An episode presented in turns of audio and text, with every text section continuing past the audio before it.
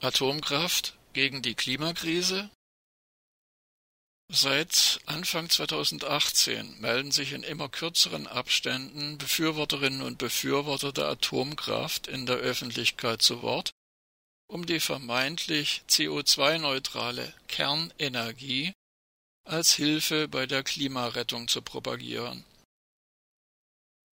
Gerade mal zehn Jahre nach dem dreifachen Supergau von Fukushima steigt bei Meinungsumfragen in Deutschland wieder der Prozentanteil jener, die eine Verlängerung der AKW-Laufzeiten befürworten. Dabei ist längst erwiesen, pro Kilowattstunde Strom aus einem AKW werden über 30 Gramm CO2 freigesetzt, deutlich mehr als bei der Stromproduktion mit erneuerbaren Energien. So war beispielsweise der Ende 2017 stillgelegte Block B des AKW Gundremmingen bei einer Stromproduktion von insgesamt 296 Terawattstunden für den Ausstoß von rund 10 Millionen Tonnen CO2 verantwortlich. Selbstverständlich muss bei einem AKW, wie bei jeder anderen Anlage zur Stromproduktion auch, die gesamte Produktionskette einberechnet werden die Urangewinnung vom Bergwerk über die Anreicherungsanlagen bis zur Brennelementefabrik sowie Bau und Abriss der Atomkraftwerke. Wie viel CO2 bei der zukünftigen, Millionen Jahre währenden Lagerung des Atommülls anfallen wird, kann heute noch gar nicht berechnet werden.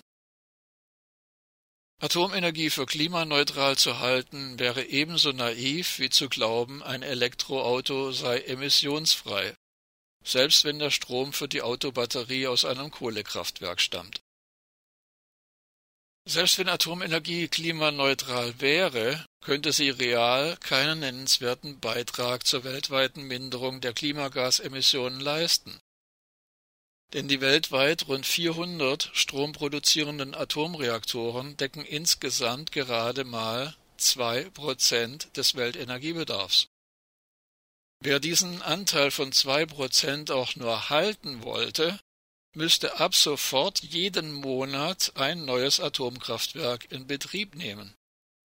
Wer darüber hinaus auf diese Weise die Klimagasemissionen senken wollte, müsste weltweit im Tages- oder Stundentakt Kohlekraftwerke durch AKW ersetzen. Die Sonne liefert hingegen pro Jahr eine Energiemenge von rund 1,5 mal 10 hoch 18 Kilowattstunden auf die Erdoberfläche.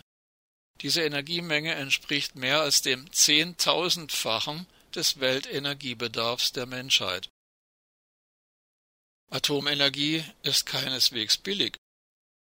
Atomkraftwerke sind weltweit die teuerste Stromerzeugungstechnik Sie wären nie ohne gewaltige staatliche Subventionen wirtschaftlich konkurrenzfähig. Hierbei sind die gigantischen Folgekosten im Falle von Reaktorkatastrophen und die Kosten einer Millionen Jahre währenden sogenannten Endlagerung noch gar nicht berücksichtigt. In der gesamten ökonomischen Fachliteratur der vergangenen 50 Jahre gibt es keinen einzigen Beleg für die Behauptung, Atomenergie zur Stromerzeugung sei rentabel. Zwar kostet die Erzeugung von Strom in abgeschriebenen Atomkraftwerken laut Erzeugerangaben nur drei bis vier Cent pro Kilowattstunde. An der Strombörse Leipzig EEX liegen die Preise jedoch meist bei vier bis sechs Cent pro Kilowattstunde. Den Extraprofit streichen die großen Stromkonzerne ein Mittlerweile jedoch liefern moderne Photovoltaikanlagen und Windkraftwerke den Strom für unter drei Cent pro Kilowattstunde. Die Risiken der Atomenergie sind bekannt. Nicht nur im Falle von Katastrophen wie dem Supergau von Tschernobyl im Jahr 1986 und dem dreifachen Supergau von Fukushima im Jahr 2011 sind Tausende von Krebsfällen und unzählige Tote zu verzeichnen. Auch der sogenannte Normalbetrieb verursacht nachweislich Leukämie bei Kindern und eine signifikant erhöhte Rate von Brustkrebs bei Frauen.